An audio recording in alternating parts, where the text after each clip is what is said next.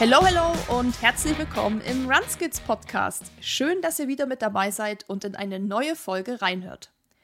Mein Name ist Susi und heute geht es um ein Thema, bei dem es oft zu Missverständnissen kommt und um das sich ein paar Mythen ranken. Und zwar sprechen wir über den Fettstoffwechsel. Ich bin mir ziemlich sicher, dass ihr mit diesem Begriff schon öfter mal in Berührung gekommen seid, sei es in Bezug auf die Trainingsplanung, beim Thema Nüchternlaufen oder aber auch bei den Themen Fettverbrennung und Abnehmen. Ja, und da sind wir nämlich auch schon beim ersten Missverständnis. Warum die Begriffe Fettstoffwechsel und Fettverbrennung gerne mal durcheinander gebracht werden, warum es Fettverbrennung auch so gar nicht gibt und welche Rolle der Fettstoffwechsel nun für uns Läufer spielt, das alles erfahrt ihr in dieser Folge. Die ich natürlich nicht alleine aufgenommen habe, denn es gibt einfach Menschen, die sich damit viel, viel besser auskennen und so ein Profi haben wir heute zu Gast. Dr. Oliver Jan Quittmann ist dem ein oder anderen vielleicht schon ein Begriff, denn er war bereits in Folge 85 zum Thema Was beeinflusst unsere Ausdauerleistung hier im Podcast. Und auch heute wird er uns die brennendsten Fragen zum Thema Fettstoffwechsel beantworten. Ihr erfahrt unter anderem, wie man den Fettstoffwechsel bestimmt, welche Faktoren ihn beeinflussen, ob Kaffee wirklich den Fettstoffwechsel ankurbelt ob man überhaupt von Ankurbeln reden kann und natürlich auch, welche Methoden es gibt, um den Fettstoffwechsel zu optimieren. In dieser Folge werdet ihr auf jeden Fall genau wie ich sehr, sehr viel lernen und deshalb gebe ich jetzt auch ab ins Gespräch mit Olli und mir. Heute schaue ich wieder in ein bekanntes Gesicht. Hallihallo, hallöle, Olli. Und schön, dass du wieder bei uns im Runskids Podcast bist. Hi Susi, ja, ich freue mich auch sehr, ähm, dass ich wieder dabei sein darf und bin gespannt, äh, was wir alles so besprechen werden. Wie bist du denn heute so erstmal in den Tag gestartet? Gut, hoffe ich. Ach ja, also ich bin ziemlich gut in den Tag gestartet. Äh, ich war gestern ein bisschen länger auf, weil ich das erste Mal in meinem Leben den Film Interstellar gesehen habe. Ich weiß nicht, du kennst ihn bestimmt. Habe ich schon von gehört, aber nie gesehen. Und also mega, mega Film. Und äh, dann bin ich relativ spät dann aufgestanden und konnte dann aber direkt erstmal bewegt in den Tag starten, war erst noch ein bisschen Fahrrad fahren und bin dann noch einen ganz entspannten Zehner gelaufen, um so ein bisschen auch Fettstoffwechsel zu trainieren und ich glaube, das passt eigentlich zum Thema ganz gut. Das hat mich motiviert. Richtig, wir sprechen heute ja genau über das Thema, was du gerade schon genannt hast, nämlich Fettstoffwechsel. Und zu dem Thema, und das haben wir im Vorfeld in unserer Vorab- ich sag mal, in unserem Vorabgespräch, was wir so über WhatsApp hatten, über was wir so genau sprechen wollen und so, glaube ich, schon ganz gut festgestellt, dass es dazu einige Mythen gibt, die so auch im Internet rumkursieren und es aber auch viele Missverständnisse, glaube ich, dazu gibt, was zum Beispiel die Begrifflichkeit angeht. Und deshalb müssen wir erstmal, bevor wir jetzt da tiefer in die Materie eintauchen und das jetzt mal komplett auseinandernehmen, uns natürlich erstmal fragen, was ist Stoff Fettstoffwechsel? Mhm. Also ich glaube, man muss erstmal äh, Fettstoffwechsel abgrenzen von der sogenannten Fettverbrennung. Äh, den Begriff, den findet man, glaube ich, äh, oft, ne, dass irgendwie Fette verbrannt werden. Und äh, da kann ich erstmal ganz äh, nüchtern physiologisch sagen, im Körper verbrennt nichts. Ne? Also wir gehen jetzt irgendwie nicht in Flammen auf, das wäre auch nicht so gut. Deswegen sollte man auch immer eher von Fettstoffwechsel oder auch Kohlenhydratstoffwechsel sprechen. Das liegt daran, die Energie, die wir so bereitstellen, hatten wir, glaube ich, in der letzten Folge ja auch so drüber gesprochen, das geschieht hauptsächlich, nicht nur, aber hauptsächlich in den Mitochondrien, also in den sogenannten Kraftwerken der Zelle. Da gibt es bestimmte Prozesse und am Ende von diesem Prozess, der dann die Energiebereitstellung macht, da wird Wasser hergestellt und kein CO2. Und äh, deswegen ist es da keine Verbrennung. Deswegen kann ich nur sagen, bitte nicht mehr Fettverbrennung oder Kohlenhydratverbrennung sagen, eher dann wirklich Fettstoffwechsel. Das ist gleich die erste Unterscheidung, die man machen sollte.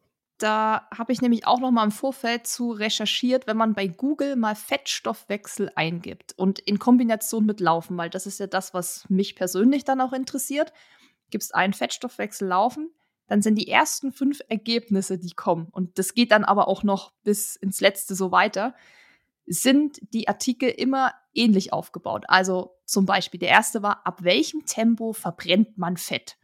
Also wieder so dieses mit dem Verbrennen. Dann zweitens, Laufen, Abnehmen und Fett verbrennen.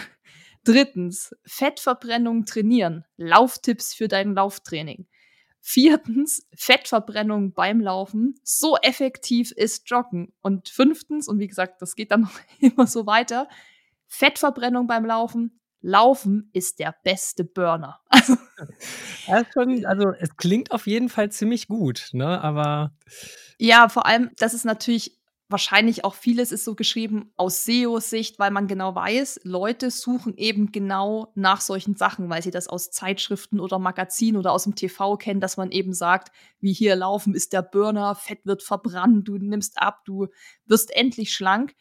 Mit solchen Begriffen wird man ja irgendwie den ganzen Tag konfrontiert in so Frauenmagazinen vor allem. Und ich glaube, deshalb wären natürlich diese Artikel, die wahrscheinlich nicht mal so schlecht sind, also ich habe mir sie jetzt nicht alle durchgelesen, aber die werden natürlich auch einiges an Wahrheit beinhalten, äh, klicken dann halt einfach besser, als wenn da jetzt so ganz unsexy stehen würde, der Fettstoffwechsel. Dieses Brennen, das ist, das, das, das hat Energie irgendwie, das, das, das treibt an. Ne, das, da sehe ich schon den, den Flammen-Emoji in dem Artikel aufblitzen, aber ähm, ja, also ich kann nur sagen, Gott sei Dank verbrennt da nichts. Ähm, tatsächlich ist es so, um jetzt mal so ein Gegenbeispiel zu bringen, wenn wir jetzt in Ruhe einfach nur so ganz normal vor uns hin liegen oder ähm, jetzt keine großen Aktivitäten haben, dann wird ja auch Energie hergestellt. Und dafür muss auch Wasser im Körper hergestellt werden. Und das ist immer ungefähr so, kann man sagen, so ein Glas Wasser, was so im Grundumsatz hergestellt wird, was wir schon nicht mehr trinken müssen. Und das finde ich zum Beispiel total krass. Ne? Also, das ist Wasser, was der Körper selber herstellt. Es lohnt sich jetzt nicht wirklich, wenn man jetzt sagt, so, okay, wenn ich jetzt mehr Energie umsetze, indem ich draußen laufen gehe, dann muss ich nichts trinken. Die Rechnung geht nicht auf, weil ich ja durch Schweiß natürlich immer mehr Wasser verliere, als ich produziere. Aber tatsächlich ist es so. Also müssten ja eigentlich die Artikel sich aber alle jetzt auch umbenennen. Es dürfte nicht Fettverbrennung heißen, sondern wie wäre dann das richtige Wording? Also ich würde immer von Fettstoffwechsel sprechen. Oder wenn man es jetzt noch fancier haben will, vielleicht äh, zählt das noch besser, ist Fettoxidation. Also Fettoxidation wäre eigentlich auch das, was man in der englischsprachigen Fachliteratur findet. Fettoxidation oder Maximal Fettoxidation, das ist das, was man da so findet. Und Oxidation heißt eben einfach durch Sauerstoffzusatz oder unter Sauerstoffverwendung Energie bereitzustellen. Lass uns aber noch mal bei diesem Thema, ich nenne es jetzt noch mal in Anführungszeichen Fettverbrennung bleiben, weil damit assoziieren ja die meisten einfach eben abnehmen und Körperfett reduzieren. Also da wird natürlich sich erhofft, wenn Sie jetzt diesen Artikel beispielsweise lesen, wo Laufen steht, dass das der Burner ist, dann erhoffen die sich natürlich Infos zu kriegen, wie ich jetzt eben einfach ihr Gewicht verliere. Viele schwören deshalb ja auch, und das steht auch dann oft in diesen Artikeln, auf dieses sogenannte Nüchtern-Training. Und das kennen alle hier. Also da gibt es auch eine riesige Diskussion, wer macht es, wer macht es nicht, bringt es überhaupt was, ähm, wie ist das bei Frauen wegen Zyklus und so weiter. Das heißt, für die meisten geht es dann eben morgens direkt los, nach dem Aufstehen, nichts gegessen, nichts getrunken, Schuhe an und rennen los und hoffen dann, Fett zu reduzieren. Also in ihrer, in ihrer Wahrnehmung Fett zu verbrennen, wie wir gelernt haben, gibt es so nicht, aber eben abzunehmen. Jetzt müssen wir noch mal kurz vielleicht, wir haben es glaube ich in der damaligen Folge auch schon besprochen, aber noch mal für alle, die die Folge vielleicht auch nicht gehört haben, noch mal die Begrifflichkeit auch ums nüchtern Training klären. Ab wann sprechen wir überhaupt vom nüchtern Training? Ja.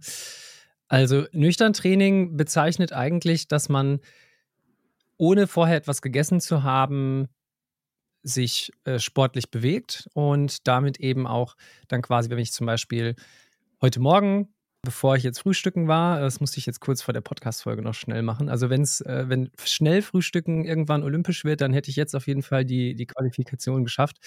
Also das heißt eben vor dem Frühstück zum Beispiel dann laufen zu gehen. Und da gibt es aber eben verschiedene, ja, gerade wie wie nüchtern das jetzt quasi ist. Also ich könnte ja zum Beispiel auch am Abend auf Kohlenhydrate verzichten und dann eben ähm, am nächsten Morgen dann quasi mit einer noch geringeren Kohlenhydratverfügbarkeit äh, starten. Also es kommt letztendlich darauf an, möglichst mit wenig Kohlenhydraten dahin zu gehen. Und was man auf jeden Fall weiß, da kommen wir wahrscheinlich später auch noch genauer drauf, ist, dass das auf jeden Fall dazu führt, dass der Körper einen größeren Fettstoffwechsel hat und wahrscheinlich auch den Fettstoffwechsel effektiv trainieren kann. Aber wenn wir nochmal auf die Begrifflichkeiten kommen, muss man auf jeden Fall sagen, dass Fettstoffwechsel nicht gleich Fettabbau ist. Also das ist, das kann man auf jeden Fall sagen. Also abnehmen oder Körperfett reduziert man dann, wenn man eine negative Energiebilanz hat. Das heißt, wenn ich mehr Energie verbrauche, als ich Energie zuführe. Ja, dann kann ich letztendlich auch Körperfett äh, reduzieren. Und da ist eigentlich gerade nicht dieses sehr niedrig intensive, lockere Training so im aller Munde, sondern eher tatsächlich das auf dem Intensitätsspektrum auf der ganz anderen Seite liegende hochintensive Intervalltraining, weil es dann eben so ist, dass der Körper, wenn ich jetzt zum Beispiel so HIT äh, trainiere, eben noch in der Nachbelastung, also nachdem die Belastung durchgeführt wurde, immer noch Sauerstoff umsetzt.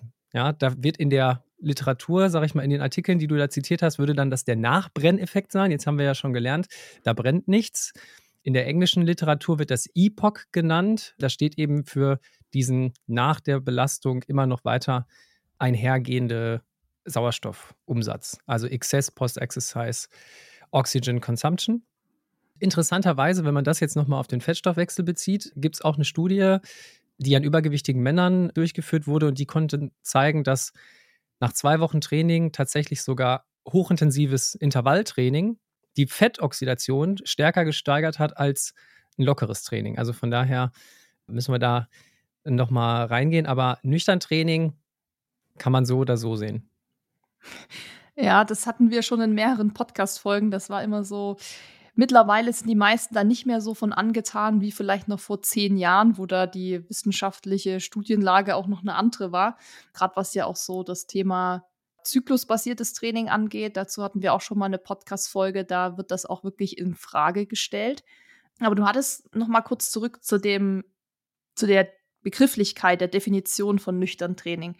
Eine lange Zeit ohne Nahrung sein wie können wir denn das zeitlich so ungefähr eingrenzen? Weil ich würde jetzt mal sagen, wenn ich mir 23 Uhr noch eine Pizza reinschiebe und danach esse ich noch ein Eis und ich gehe früh um sechs laufen, dass ich dann nicht wirklich unbedingt nüchtern bin. Mhm. Verstehe ich das richtig? Oder, also ich glaube, ich meine mal was gelesen gehört zu haben von, waren das 16 Stunden? Ohne irgendwas zu essen, dass man dann erst wirklich von nüchtern Training spricht? Also ich kenne jetzt keine ganz haarscharfe Definition, dass man jetzt sagt, so und so viele Stunden, weil man müsste das eigentlich auch immer noch in ähm, Verbindung zu dem setzen, was man gegessen hat und vor allen Dingen, wie viele Kohlenhydrate man hat. Also wenn ich jetzt zum Beispiel sage, ich habe jetzt 16 Stunden nichts gegessen, habe aber davor super viel gegessen, dann ist das natürlich was anderes, als wenn ich nur einen kleinen Snack quasi hatte. Also ich glaube, im Wesentlichen geht es darum, dass man einfach mit wenig Kohlenhydraten, vor allen Dingen, aber auch mit wenig Energie reingeht. Und was der Körper dann macht, ist, er nimmt die Energie, die er einem großen Teil zur Verfügung hat. Das sind eben die Fette. Und selbst bei Leuten, die jetzt zum Beispiel einen sehr geringen Körperfettanteil haben, nehmen die Fette einfach immer noch den größten Energiespeicher ein. Also damit können wir auf jeden Fall länger laufen. Was man auf jeden Fall immer vergisst dabei ist, dass wenn man sich jetzt mal so eine Leistungsdiagnostik anschaut, wo ist so der Punkt des äh, maximalen Fettstoffwechsels und wie viele Kohlenhydrate werden da trotzdem noch verstoffwechselt, dann ist das immer deutlich mehr. Äh, man spricht dann auch, auch wieder landläufig davon, dass die Fette im Feuer der Kohlenhydrate äh, verbrennen und again, ne, also es brennt nichts. Aber ähm, dann müssen wir nicht die Feuerwehr rufen, aber es ist auf jeden Fall schon so, dass eine gewisse Kohlenhydratmenge dafür notwendig ist.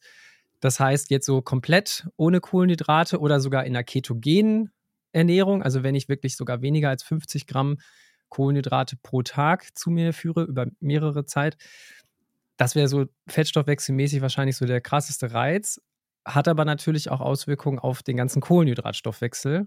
Und der ist ja zum Beispiel für VZ Max, für andere Sachen super wichtig.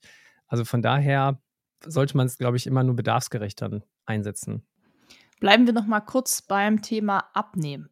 Du hast schon vorhin angesprochen, dass es tatsächlich eher so ist, dass wenn man intensive Intervalleinheiten macht, dass man eher da abnimmt. Das heißt, dieses äh, nüchtern Laufen, wie wir es jetzt ähm, erklärt haben, erläutert haben, ist dann wahrscheinlich aber auch ein Teil davon, oder? Also es ist ja nicht so, dass ich nur noch jetzt intensive Intervalleinheiten laufen sollte, wenn ich abnehmen will. Wenn ich jetzt, also wenn mein Ziel ist, wirklich einfach Gewicht zu reduzieren, dann ist doch dieses, wir bleiben mal jetzt beim nüchtern Training, ein Teil davon. Oder kann ich das wirklich komplett trennen? Also klar, ich muss eh erstmal weniger essen, vielleicht schon mal, also FDH hilft da schon mal immer. Aber jetzt nur intensive Einheiten zu machen, wäre wahrscheinlich auch nicht das, was ja für mich zielführend ist. Ja, also man könnte jetzt hingehen und äh, sich anschauen, wie ist der Energieumsatz in der einzelnen Einheit und dann würde kommt es immer darauf an, was ich jetzt genau mache. Also wenn ich eine Stunde Zeit habe und einmal mache ich einen lockeren Lauf, ja, egal ob nüchtern oder nicht, und einmal mache ich hochintensives Training auf der Bahn, dann wird natürlich immer der Energieumsatz bei dem intensiven Training höher sein.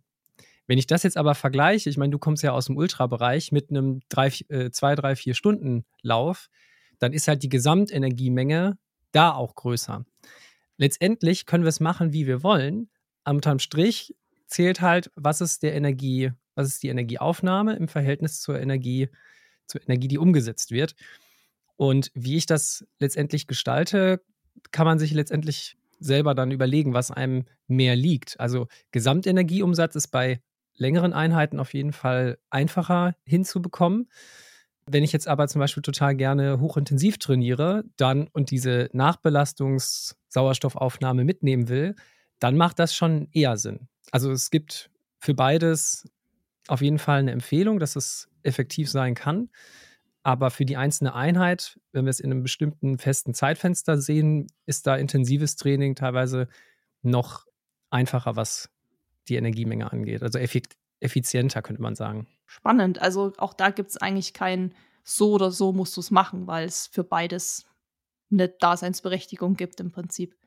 Ja, also oft landen wir dann ja bei diesem, was man ja oft so als polarisiertes Training kennt. Ne? Das ist auch ein ganzes Rabbit Hole, wenn man da jetzt so in die Literatur reinguckt. Das heißt einfach, dass man eine Mischung hat aus intensiven Einheiten, vielleicht zweimal die Woche und den Rest eben lockere Einheiten.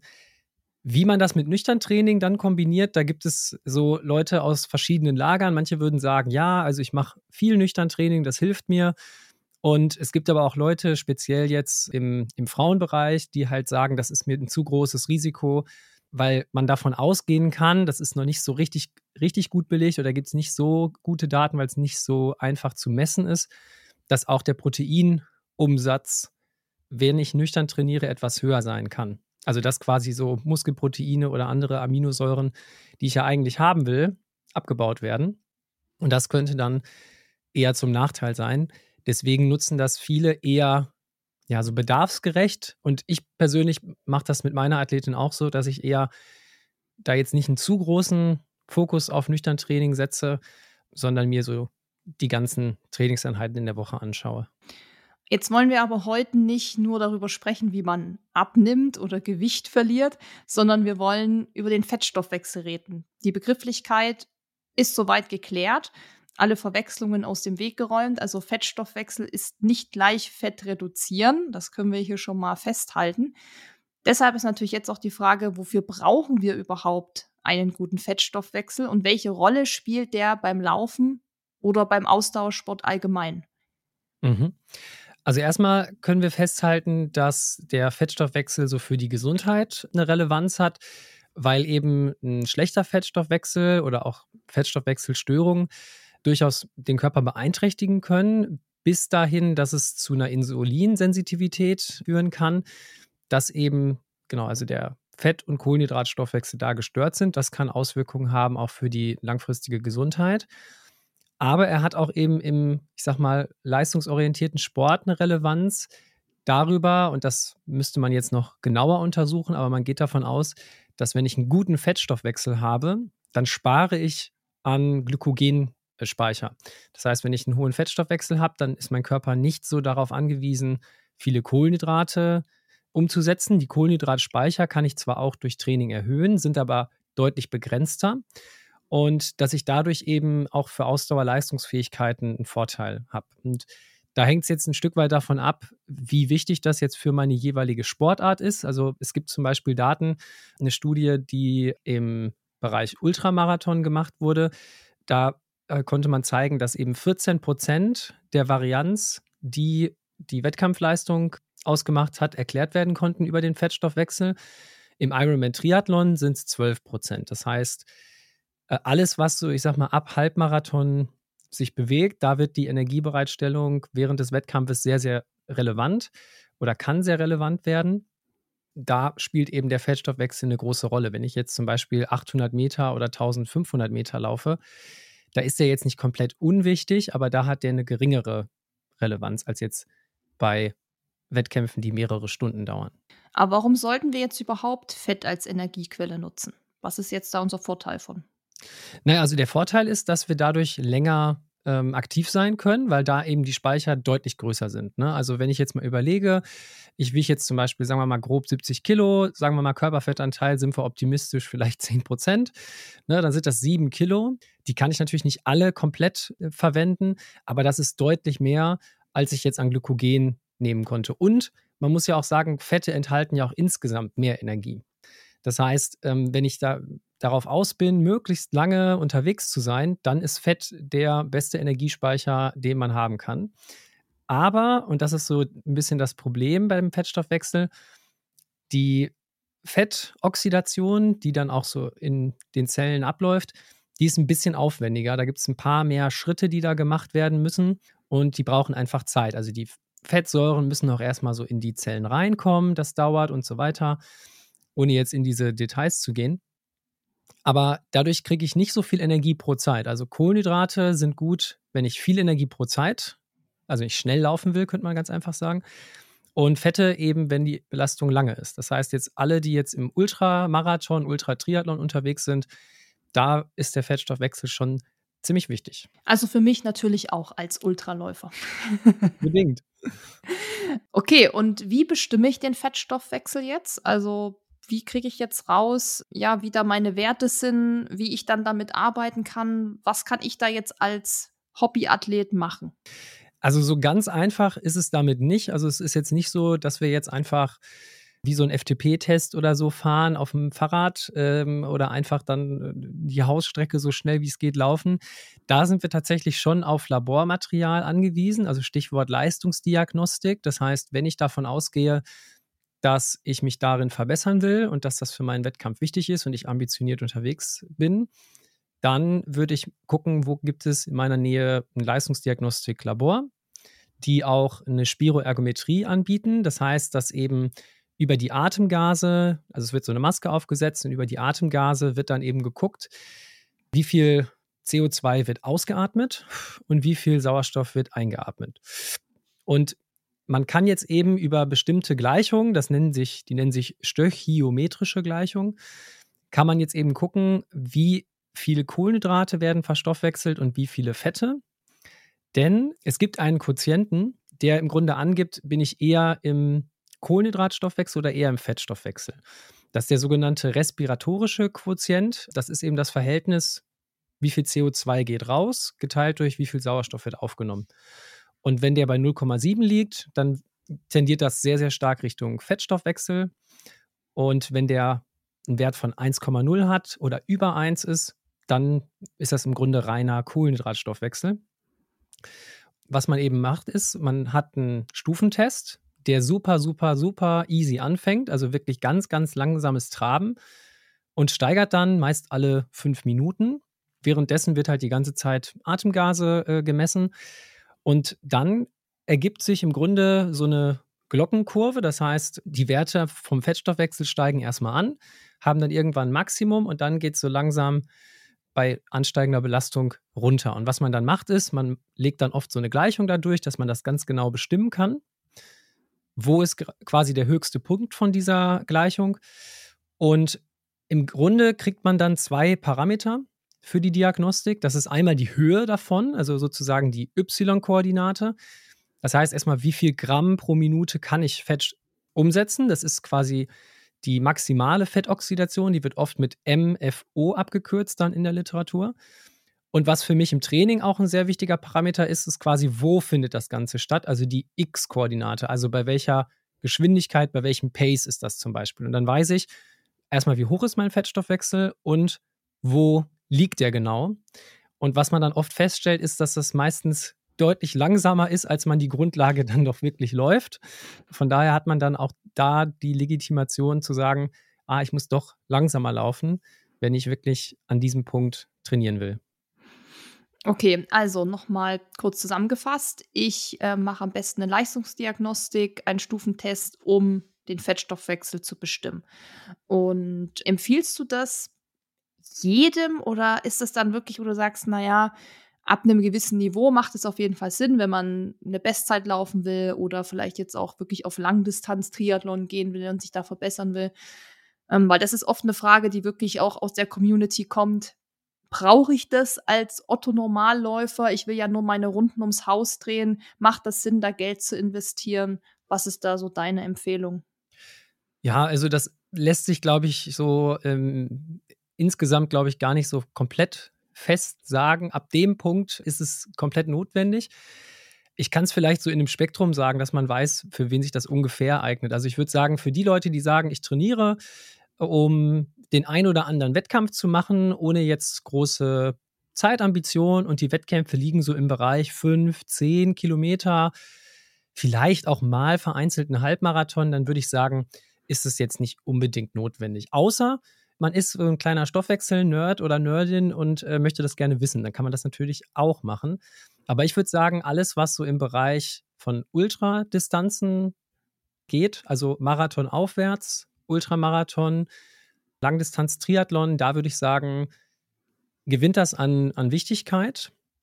Oder wenn ich jetzt zum Beispiel im Ausdauerbereich super ambitioniert unterwegs bin, also wenn ich schon so, ja, in Bundesliga-Vereinen unterwegs bin, auch wenn ich jetzt zum Beispiel nur in Anführungszeichen ein, zwei Stunden Wettkämpfe habe, dann würde ich sagen, kann man das auch sich mal angucken.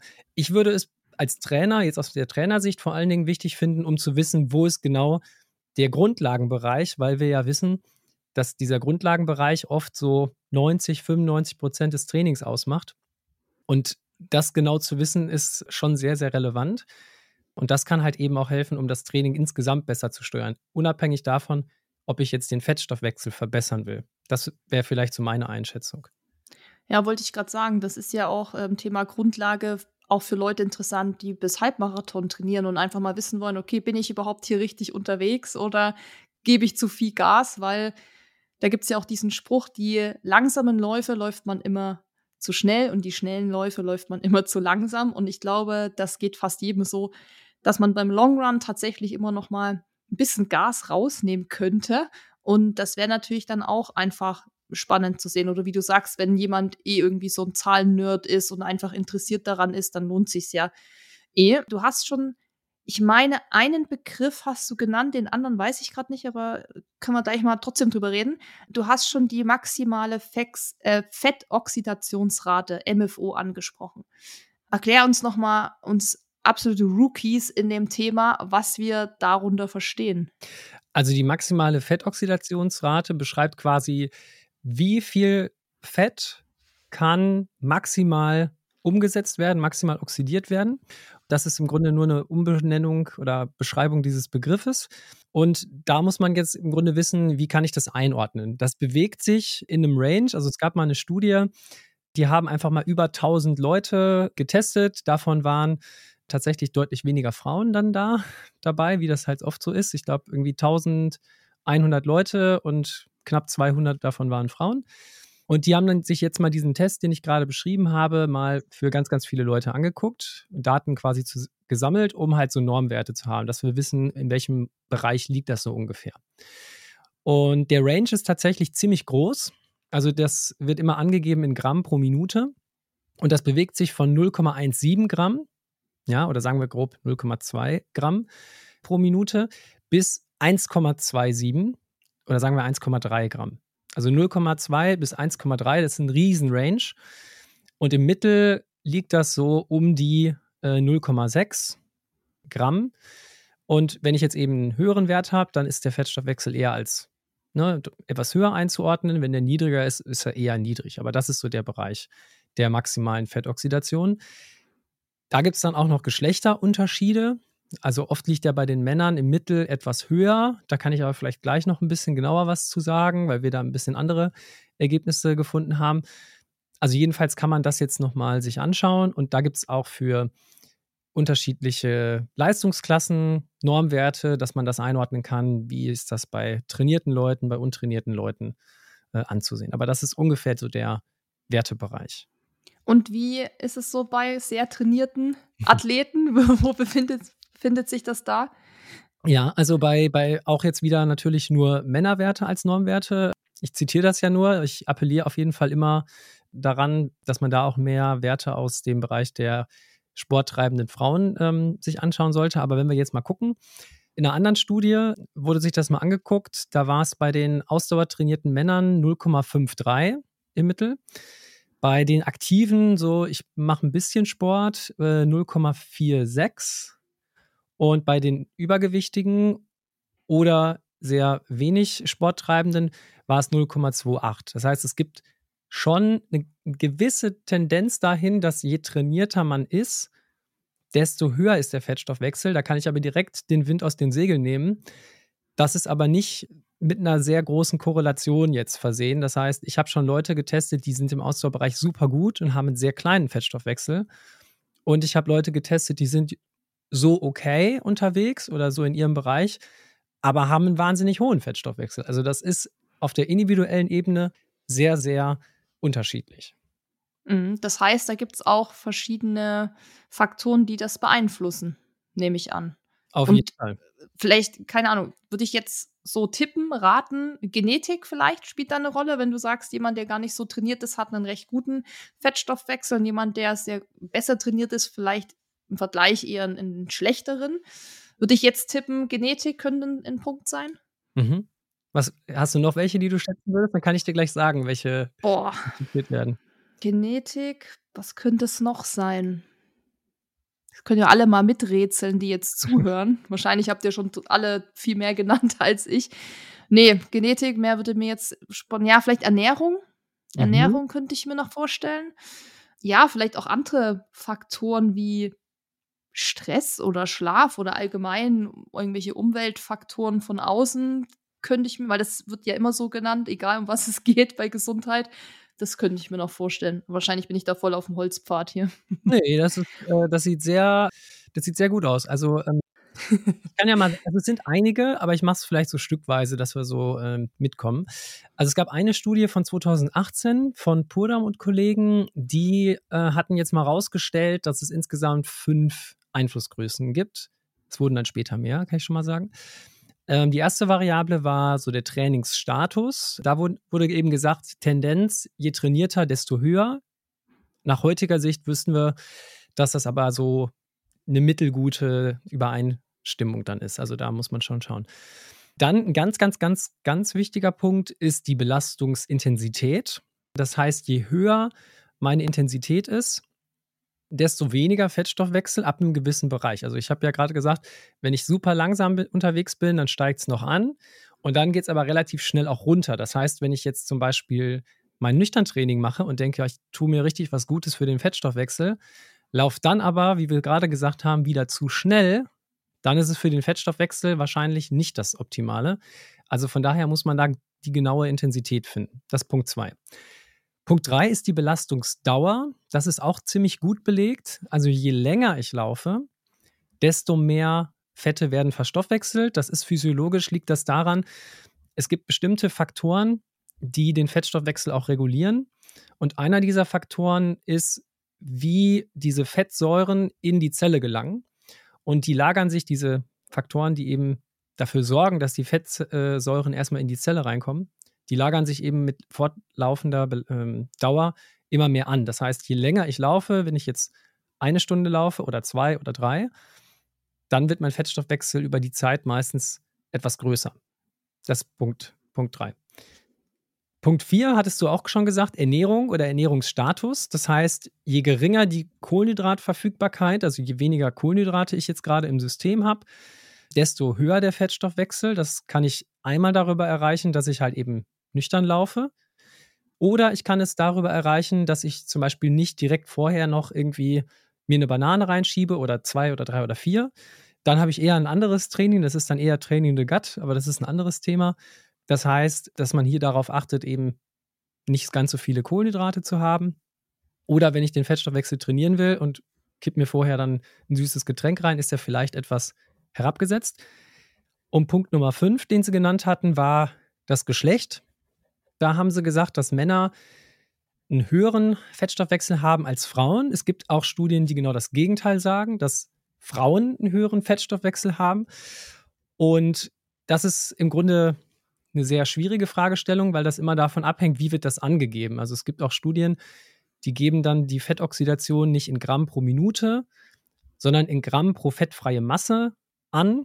Also und dann ist es eben so, dadurch, dass Männer eine höhere fettfreie Masse haben und auch einen geringeren Körperfettanteil, kommen dann Frauen letztendlich äh, bei einem anderen Wert raus. Wie wäre der Wert dann angegeben? Also der wäre dann Gramm pro fettfreie Masse und dann liegen wir so im Bereich auch von, also im zweistelligen Bereich. Teilweise. Genau, weil ich meine nämlich, Dennis hat mir nämlich eine Frage mitgegeben für den Podcast, weil der ähm, letztens erst bei der Leistungsdiagnostik war und die haben das bei ihm auf dem Fahrrad getestet. Mhm. Und ich meine, es war auch ein zweistelliger Wert. Ja, wie viel Gramm Fett pro Stunde wird Ah, okay wird dann, ähm, kann man ums, also wie viel kann ich als gut trainiert, oder ja, anders gefragt, ich als Läufer, der sich jetzt auf einen Ultra vorbereitet oder Triathlet, der sich auf einen Ironman zum Beispiel vorbereitet, will vielleicht wissen, wie viel Gramm pro Stunde verbrauche ich. Und da, demnach wird ja, wie du es auch schon gesagt hast, das Training auch gesteuert wo dann geguckt wird, okay, wo, wie viel Watt kann er zum Beispiel dann treten und wie viel Watt muss er dann treten. Also das hat er dann alles mitbekommen und ich meine, das war auch im zweistelligen und er wollte nämlich wissen, was ein guter Wert ist. Ja. Deshalb äh, habe ich da nochmal nachgehakt jetzt. Also da müssten wir eigentlich nur in unseren in unseren Zahlen jetzt den Faktor 60 mit reinrechnen, weil das war immer, also in den Studien wird eigentlich immer, Gott sei Dank, ist es einheitlich, immer in Gramm pro Minute gerechnet. Und dann kannst du es ja hochrechnen, wie, wie lange du es haben willst. Das heißt, wenn du jetzt, sagen wir mal, 0,5 äh, nehmen mal 60, dann sind wir bei 30. Das ist noch relativ einfach zu rechnen. Das heißt, im Grunde alles, was so da drüber liegt, wäre eher ein guter Fettstoffwechsel. Ich komme aber gleich noch bei den Einflussgrößen drauf. Da gibt es nämlich noch ein paar. Mhm. Äh, dass zum Beispiel sich Radfahren unterscheidet sich zum Beispiel auch von Laufen. Und dann haben wir direkt wieder andere Normwerte. Also es ist ein bisschen kompliziert, aber genau. Dafür bist du heute da, um das aufzuklären.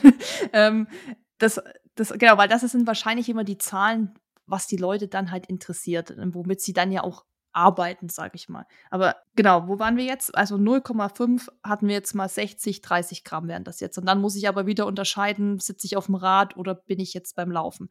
Das heißt, vielleicht dazu kurz, was sind da die Unterschiede zwischen Rad und Laufen? Ja.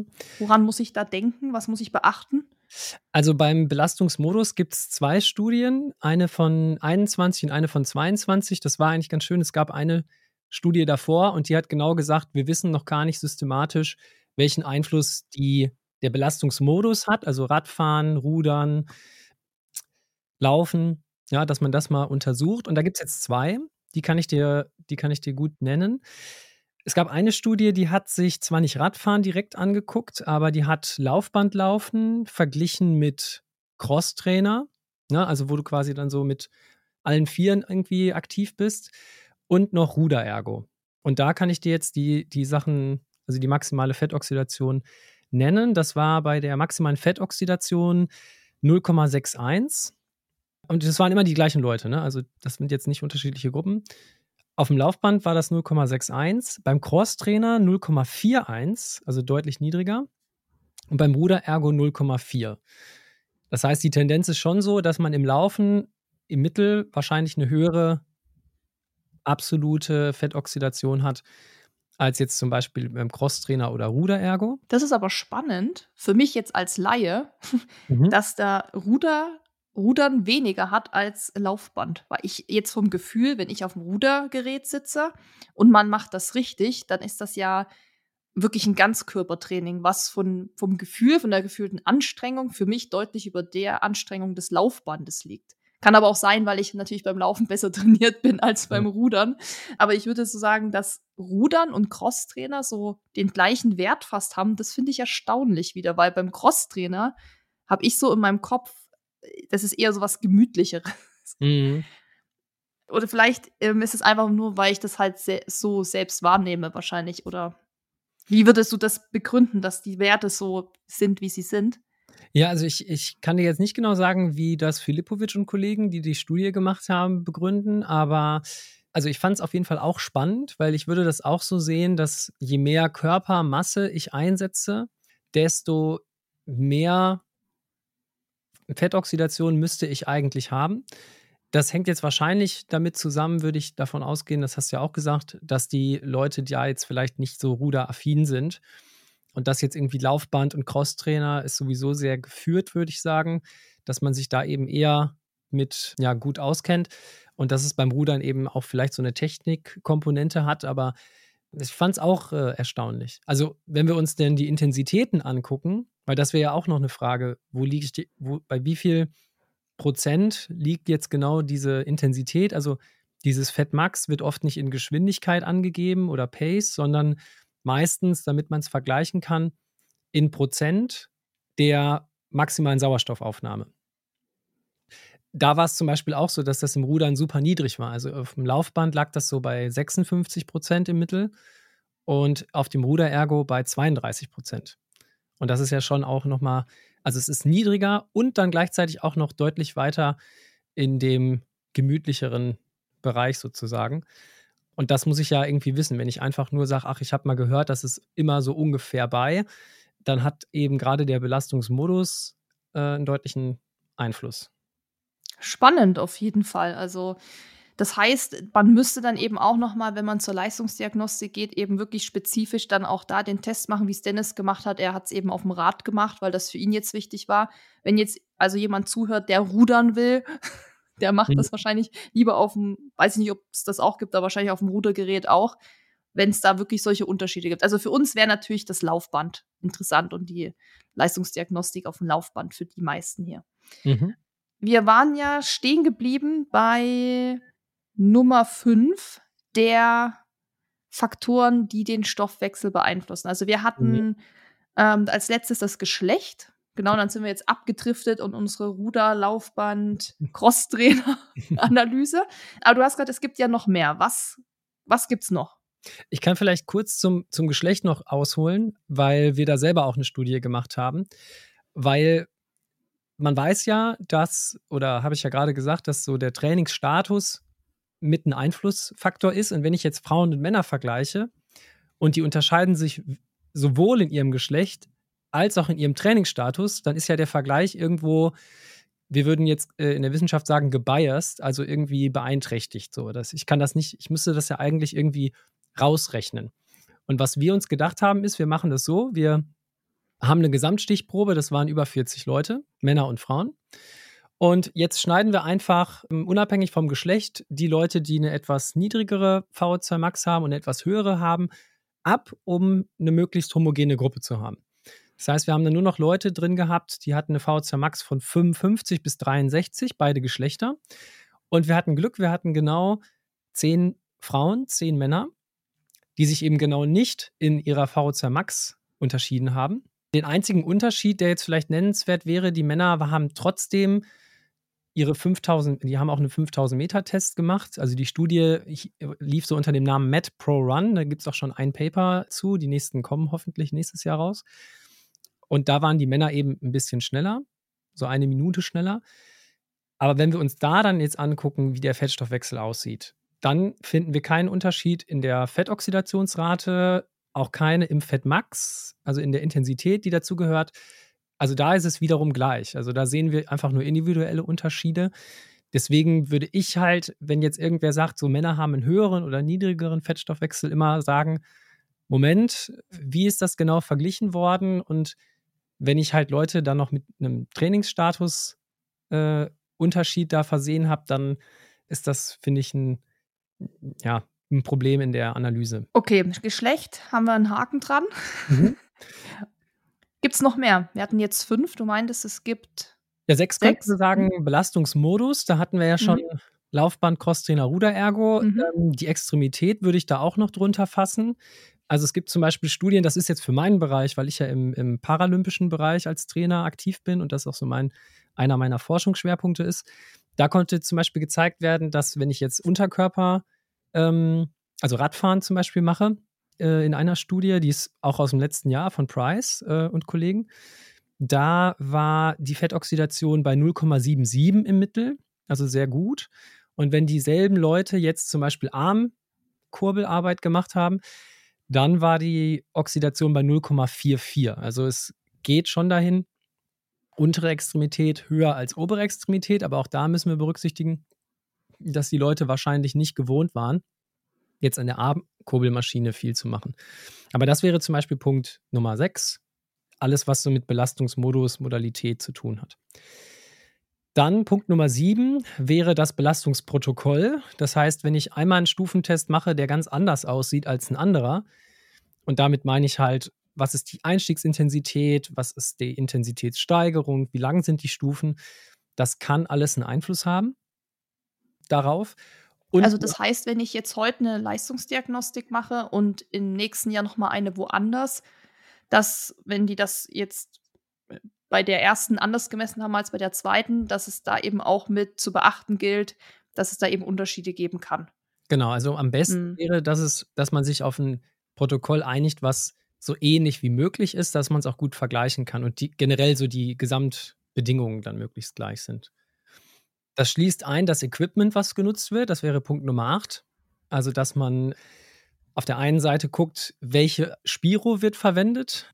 Es gab jetzt vor kurzem eine, Studie, die mal halt so diese ganzen Spiro-Hersteller verglichen hat und die haben gerade so bei dem Substratstoffwechsel, also Fette und Kohlenhydrate zu differenzieren, alle nicht so super gut abgeschnitten.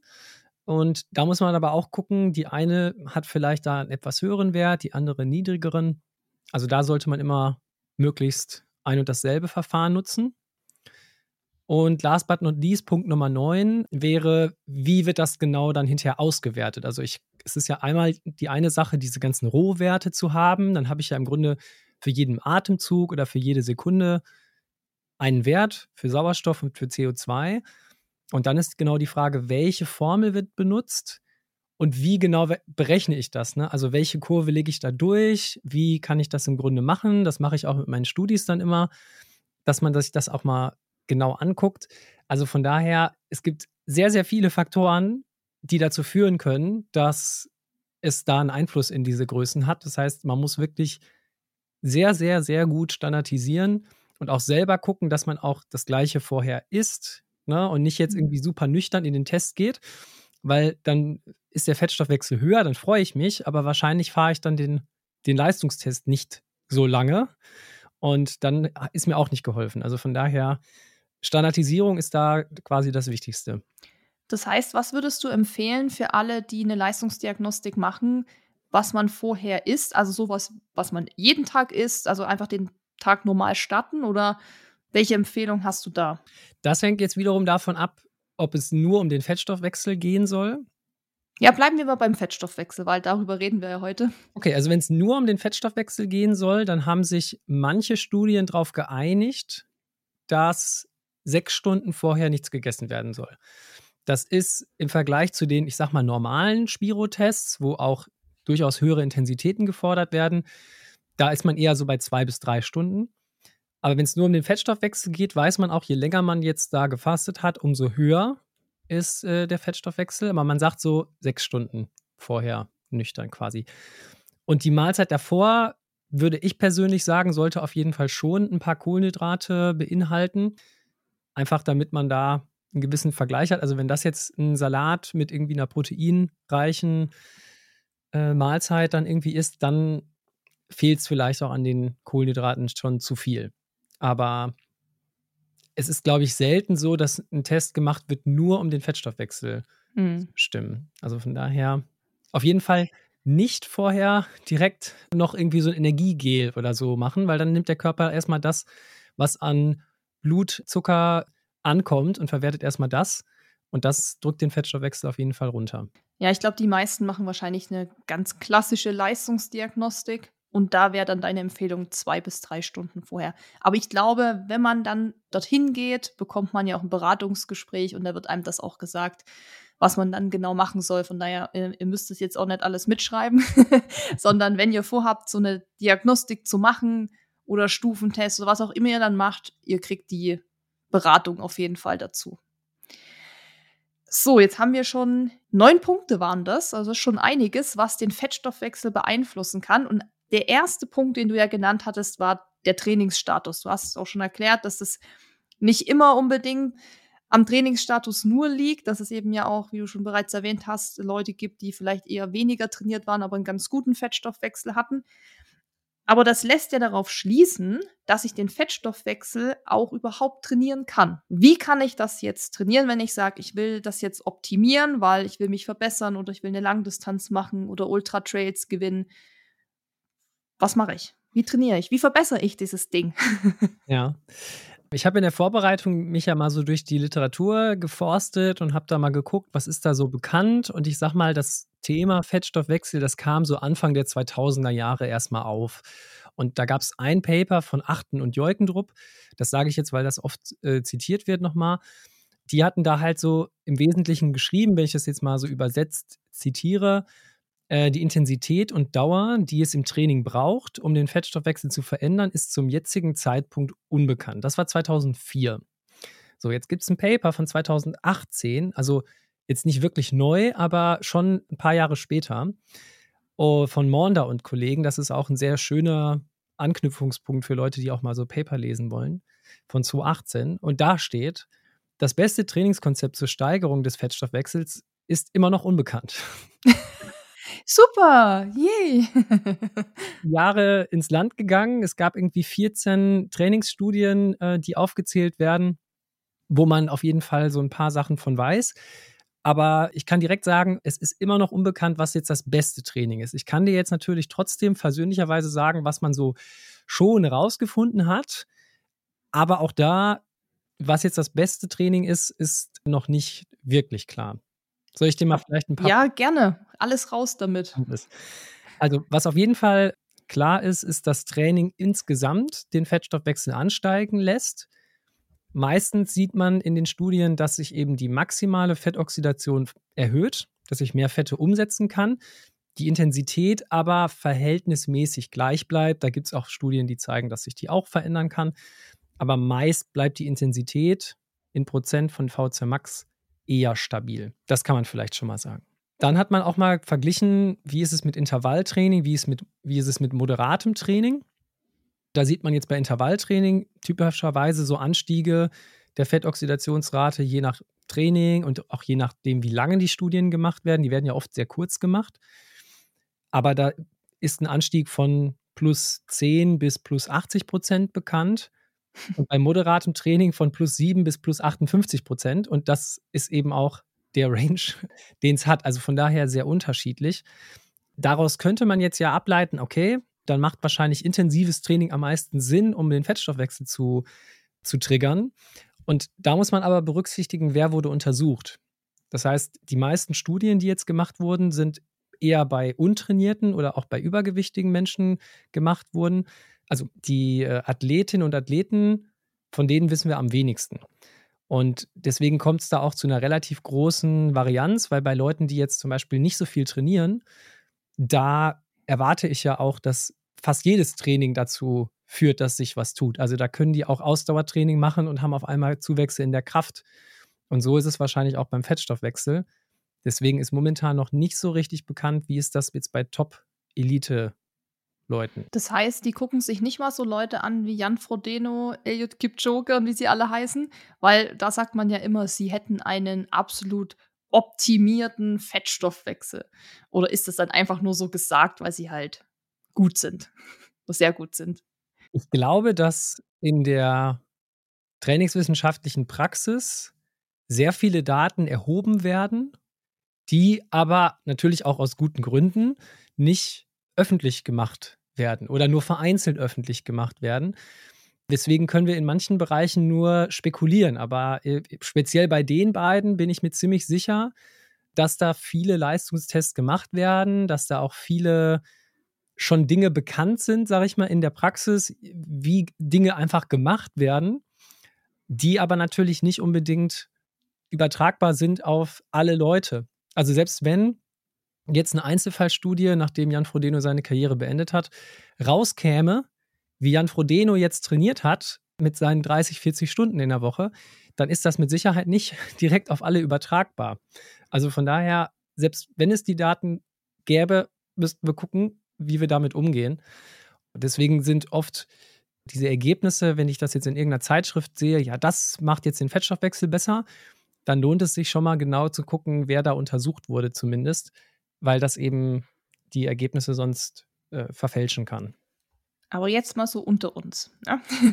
Was denkst du denn, bleiben wir mal bei Jan Frodeno. Was wäre denn deine Vermutung, wie hoch da der Wert sein könnte? Ohne dass wir es jetzt wissen. Und vielleicht weißt du es auch, du musst es ja auch nicht sagen, aber ja, was, was wäre die Einschätzung? Also da ich es nicht weiß, also, also wenn ich es wüsste, würde ich es natürlich jetzt nicht äh, sagen, ohne das vorher abgesprochen zu haben, aber ich weiß es nicht. Aber wenn ich mir jetzt mal so überlege, dass wir uns jetzt im absoluten Elitebereich da bewegen. Und deswegen gehe ich davon aus, dass es wahrscheinlich über ein Gramm pro Minute sein wird. Wie viel, kann ich gar nicht sagen. Aber das wird auf jeden Fall, ne, ich hatte ja gerade den Range aufgemacht, so bis 1,27, 1,3 Gramm. Wahrscheinlich wird es sich in diesem Bereich ungefähr bewegen, weil sonst kannst du eigentlich fast gar nicht, selbst wenn du unglaublich viele Kohlenhydrate pro Stunde irgendwie reinbekommst. Also man sagt ja so, die absolute Grenze sind so 100, 120. Vielleicht durch ganz besonderes Training, auch des Magen-Darm-Trakts, kriegst du vielleicht sogar noch mehr rein. Aber selbst dann kommst du um diesen Fettstoffwechsel nicht drumrum. Also du brauchst, musst beide Systeme auslasten. Deswegen würde ich das so ungefähr schätzen, ohne dass ich jeder hm. eine Diagnostik gesehen habe. Ja, hätte ich jetzt wahrscheinlich auch gesagt, weil wenn das die, die Range ist bis 1,2, hattest du gesagt, oder 1,3, dann muss, weil wenn nicht er da irgendwo sich befindet, wer dann? denkt man sich dann. Ja. Genau, wir waren gerade beim Thema Fettstoffwechsel verbessern, trainieren und wir waren noch beim genau Intervalltraining, moderateres Training äh, stehen geblieben. Was gibt's noch, was ich trainieren, wie ich es trainieren kann? Also was auf jeden Fall ziemlich ziemlich ziemlich sicher den Fettstoffwechsel erhöht, ist Training mit geringer Kohlenhydratverfügbarkeit. Das hatten wir ja auch schon mal ähm, nicht nur im Bereich von nüchtern Training, sondern vor allen Dingen so im Bereich von ketogenem Training. Da gibt es auch eine Übersichtsarbeit, die mal gemacht wurde. Und vielleicht muss man da kurz sagen, was heißt überhaupt Ketogen? Also Ketogen bedeutet im Grunde, dass die Kohlenhydratmenge so gering ist, also wir reden von weniger als 50 Gramm pro Tag, dass der Körper in den Zustand einer sogenannten Ketose kommt. Also das kommt erst durch ein paar Tage, eine Woche, zehn Tage ungefähr, die ich mich überhaupt erst in diesen Bereich quasi reinkriegen muss, weil es sind ja immer noch Kohlenhydrate im System. Und dann stellt der Körper so den Stoffwechsel um, nimmt einmal Ketonkörper, die dann produziert werden zur Energiebereitstellung, aber eben auch zu einem hohen Maße Fett, Fette. Und was man da eben sehen kann, ist, dass so nach drei, vier Wochen, wenn man das eben macht, der Fettstoffwechsel schon deutlich zunehmen kann. Jetzt muss man aber direkt dazu sagen, dass das ja nicht ohne Preis quasi kommt. Weil erstens ist die individuelle Anpassung, hatten wir auch heute schon ein paar Mal, sehr unterschiedlich. Also es wirkt nicht für jeden gleich. Und selbst wenn es wirkt, dann reduziert es eben auch den Stoffwechsel, der für die Kohlenhydrate zuständig ist. Und da hängt zum Beispiel auch der wichtigste Parameter, das hatten wir auch in der letzten Folge besprochen, für die Ausdauerleistungsfähigkeit, die VCR Max, auch dran. Das heißt, wenn ich das Training jetzt nur noch daran orientiere, den Fettstoffwechsel maximal zu boostern. Ich mache mein nüchtern Training, ich mache eine ketogene Ernährung, ich esse gar keine Kohlenhydrate oder fast keine mehr. Dann wird sich vielleicht mein Fettstoffwechsel anpassen, aber eventuell ist meine VC Max reduziert, meine Wettkampfperformance ist vielleicht nicht optimal. Dann kann das Immunsystem nochmal durch diesen erhöhten Reiz irgendwie angegriffen sein. Also ich würde jetzt nicht nur alles darauf ausrichten, das zu machen, was empfohlen wird, ist, dass man das so ein Stück weit periodisieren kann. Das heißt, dass man das nicht die ganze Zeit macht, sondern vielleicht so für drei, vier Wochen mal.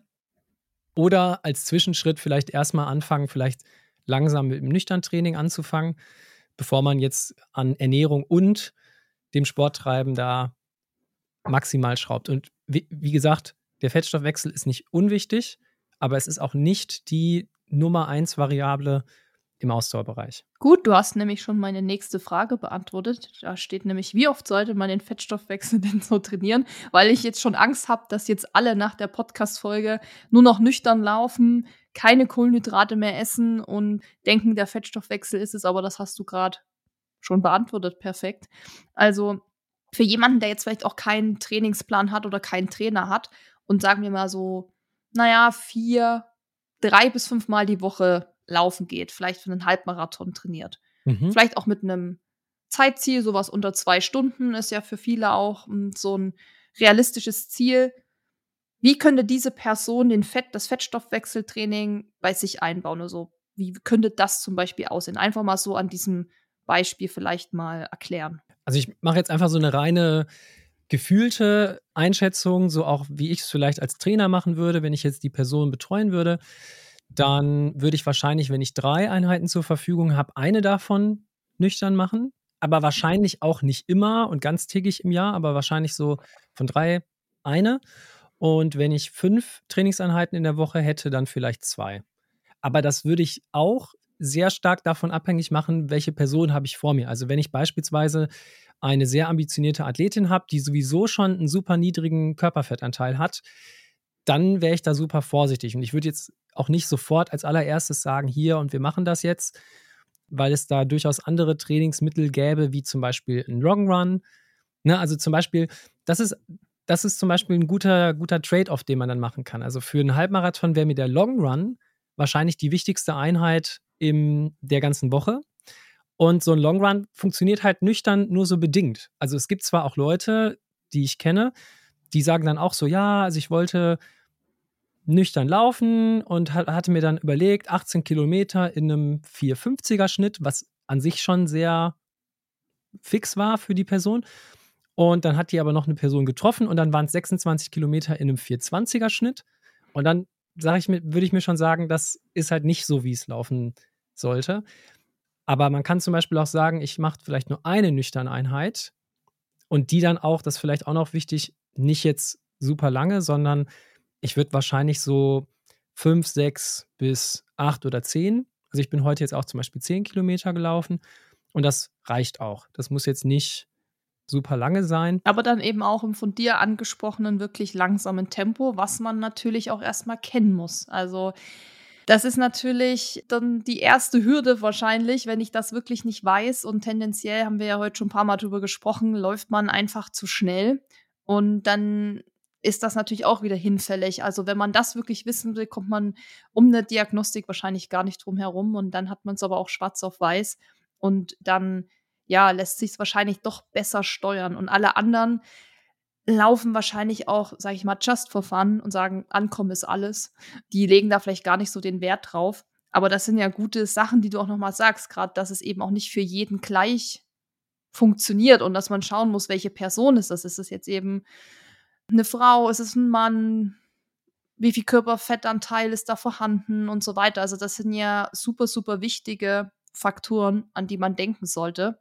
Ich zum Beispiel könnte das für mich jetzt auch nicht unbedingt selber einschätzen, wenn ich ganz ehrlich bin. Ob das jetzt für mich was Gutes ist oder nicht. Ich habe für mich festgestellt, nachdem ich jahrelang ja viel nüchtern Training gemacht habe, auch 4.30 Uhr aufstehen und Intervalle gelaufen. Ja, ja, das, das ging halt mal, weil man auch jung war und einfach da noch viel mehr weggesteckt hat. Also da konnte man eben aufstehen und ist einfach losgerannt. Wenn ich jetzt daran denke, früh laufen zu müssen, also so früh, dann ja, stellen sich bei mir alle Nackenhaare auf, weil ich einfach nur so denke, boah, nee, da komme ich gar nicht in die Gänge. Also mittlerweile trainiere ich ja fast nur noch nachmittags. Also Wochenende auch morgens, aber dann eben auch nicht mehr um 5 Uhr oder 6 Uhr, sondern irgendwie noch zu so moderaten Zeiten, 7, 8 Uhr. Ich habe für mich einfach festgestellt, dass mir das irgendwann doch nicht getaugt hat, weil ich immer so durchhing einfach. Also dieses viele nüchtern Training, vor allem auch intensiv und sehr lang, ohne dann auch während der Einheit was zu sich zu nehmen. Mhm. Das hat mich einfach schwach und müde gemacht und das hat sich für mich nicht gut angefühlt. Deshalb habe ich für mich festgestellt, wenn ich 30 Kilometer laufe oder sowieso am Berg bin, dann esse ich vorher was, eine Kleinigkeit und ich mache da auch kein Festmahl. Manchmal ist es wirklich nur irgendwie mal eine halbe Banane oder ein Apfel oder ein halber Riegel und dann esse ich halt während der Einheit was. Aber ich habe es für mich eher so oft die, so Learning by Doing, so habe ich das dann für mich festgestellt, dass es für mich, glaube ich, nicht das Richtige ist. Super spannend. Aber genau so würde ich es im Grunde auch aus der Trainer- oder Wissenschaftlerperspektive sehen, auch wenn wir dazu leider noch nicht so die allerbesten Daten haben. Aber ich würde auch sagen, dass man sowieso immer so das Gesamttraining sehen sollte. Wenn jetzt die eine Einheit vielleicht für den Fettstoffwechsel jetzt nicht das Optimale ist, kannst du mit Sicherheit, wenn du dann mehr dich verpflegst und weniger nüchtern Training machst und nicht nüchtern plus Intervalle und sowas, kannst du halt insgesamt mehr trainieren. Das ist wiederum ein Reiz für ganz viele Dinge, die da mit reinspielen.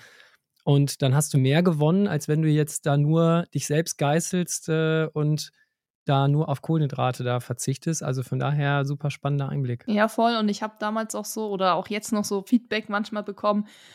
Ja, also ich laufe immer noch 30 Kilometer höchstens mit, mit Wasser und ich brauche nichts zu essen und so. Das sind halt oft auch noch so die, weil man das natürlich auch irgendwie vor 30, 40 Jahren so gemacht hat, weil man mal dachte, das ist so wirklich jetzt das Nonplusultra.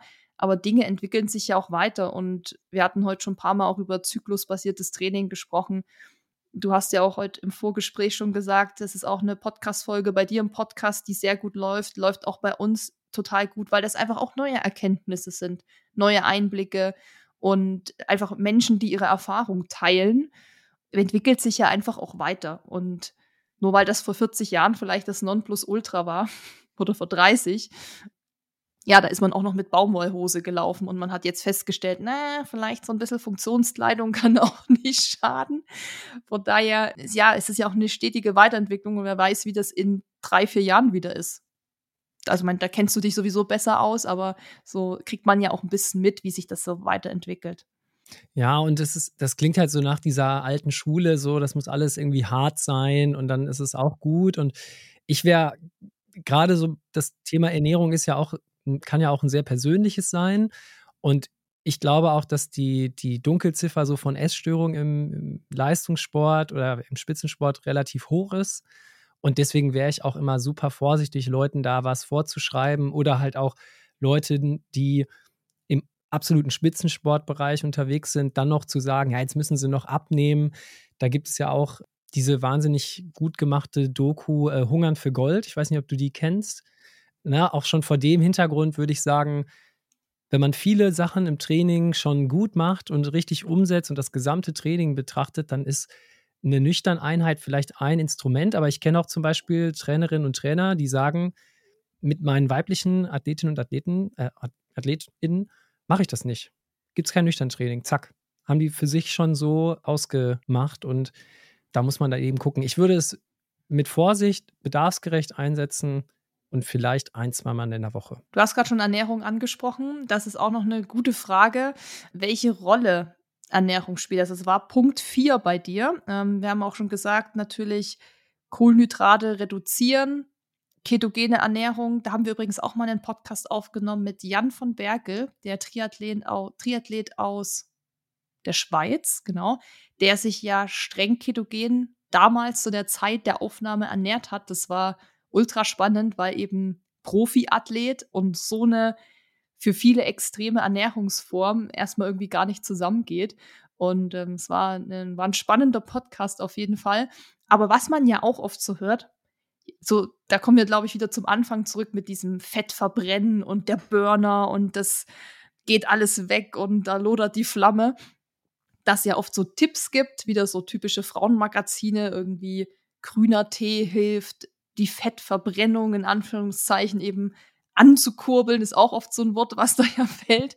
Sind das auch alles Mythen oder hilft tatsächlich grüner Tee zum Beispiel? Äh, wo du jetzt gerade ankurbeln sagst, ich stelle mir jetzt so vor, ich weiß nicht, kennst du dieses, es war einmal das Leben, wo dann in der Zelle dann irgendwie so Männchen dann irgendwie an so einem Rad drehen und äh, müsste ich nochmal gucken.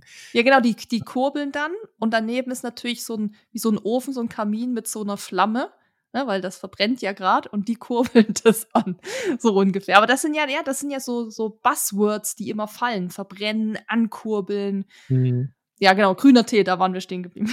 Ja, also ich würde sagen, wir haben ja eh schon festgehalten, dass das Training, und das würde ja immer im Vordergrund stehen, des Fettstoffwechsels nicht die aller, allerhöchste Priorität hat. Das heißt, das ist jetzt ja was nicht für alle Leute und nur für die Leute, die jetzt super ambitioniert sind, die vielleicht und oder im Ultrabereich unterwegs sind. Und wenn wir jetzt noch überlegen, dass man jetzt noch Supplements nimmt, um den Fettstoffwechsel dann zu verbessern, dann sind wir ja in so einem kleinen Detail, das wird ja für alle, also fast alle wahrscheinlich, die das hören, jetzt nicht super wichtig sein, aber einfach nur, um das vielleicht einzuordnen. Also es gibt solche Sachen, die man hofft, dass sie eine Wirkung haben und vielleicht, bevor ich jetzt zu irgendwelchen konkreten Sachen was sage, muss man immer überlegen, wie das mit diesen ganzen Supplements so läuft. Ich bin da immer super, super, super vorsichtig mit weil die Leute wollen natürlich auch berechtigterweise was verkaufen. Und dann funktioniert das natürlich auch immer. Und wenn es zum Beispiel irgendeinen Stoff gibt, der jetzt physiologisch nachgewiesen irgendwas macht, dann ist ja gar nicht gesagt, dass wenn ich das jetzt, diesen Stoff trinke, esse, was auch immer, dass der auch genau da ankommt und dass der auch die Funktion hat. Ne? Also von daher wird auch mit vielen Sachen geworben, wo gar nicht nachgewiesen ist, ob das jetzt was hilft.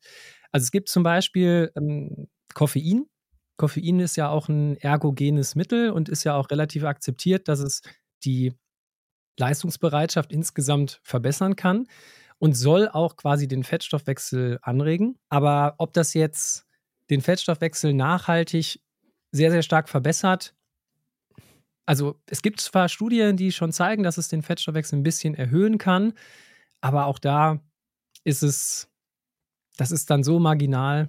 Und ob das dann noch einen Effekt hat bei dieser großen Streuung, die in den Datensätzen ist, da würde ich jetzt nicht meine Hand für ins Feuer legen. Also von daher, also Supplements zum Fettstoffwechsel brauchen wahrscheinlich keine Leute, die das draußen hören.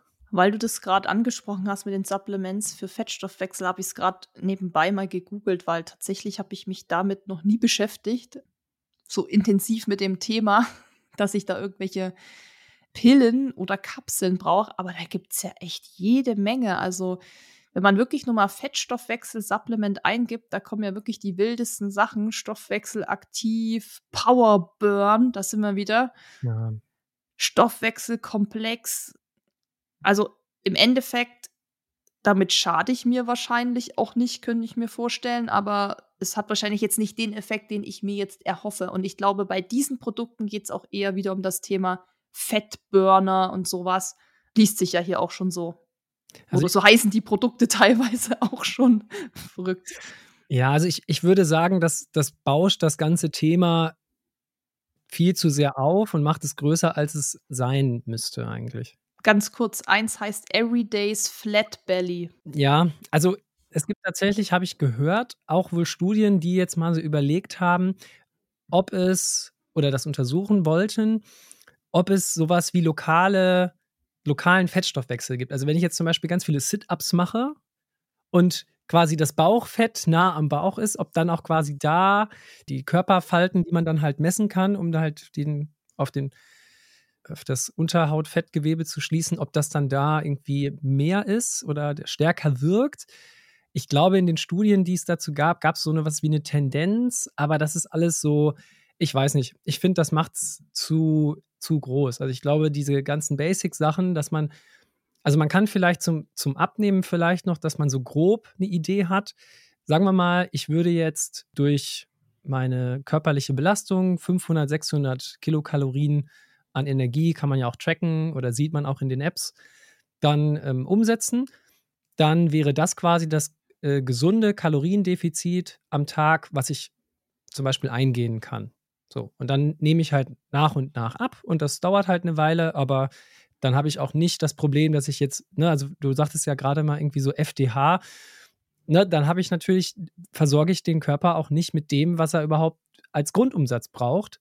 Und dann kriege ich halt da die Probleme. Und deswegen sollte man eigentlich immer nur das, was man an körperlicher Aktivität über den Tag vielleicht jetzt als Mehraufwand hat, als Kaloriendefizit einplanen. So ganz, ganz grob, ohne dass ich jetzt da selber geforscht hätte. Und nicht jetzt irgendwie gucken, dass man jetzt immer auf diese schnellen Erfolge und so geht. Das ist für den Körper dann eine viel zu große Belastung. Aber es ist wieder spannend, weil wenn man eben Fettstoffwechsel-Supplement eingibt, zieht es halt eben wieder auf dieses ganze Abnehmthema einfach ab. Also da ist auch wieder diese Begrifflichkeit ja eigentlich falsch. Also wenn ich jetzt wirklich mit meinem Wissen, was ich auch aus dem Podcast jetzt mitnehme, mich mit dem Fettstoffwechsel auseinandersetze und den optimieren will oder verbessern will, dann würde ich eigentlich jetzt was anderes brauchen, als was sie mir da irgendwie jetzt verkaufen wollen. Also Das ist echt spannend und voll gut, dass wir das hier mal aufgedröselt haben. Okay, also Supplements, hm, schwierig, hm, okay. Das heißt, Kaffee auch noch spannend. Es gibt ja viele wirklich Profi-Triathleten, oder ich weiß, also viele, ich weiß es von zweien und von einem Marathonläufer, dass die ja auch ähm, Kaffee verkaufen. Also so Espresso ja. oder so, dass sie dann irgendwelche Kooperationen haben mit Kaffeeherstellern, Röstereien und so weiter. Also auch hier ist ja Kaffee auch immer so ein Thema. Aber klar, weil viele trinken auch einfach so gern Kaffee, weil es ihnen schmeckt.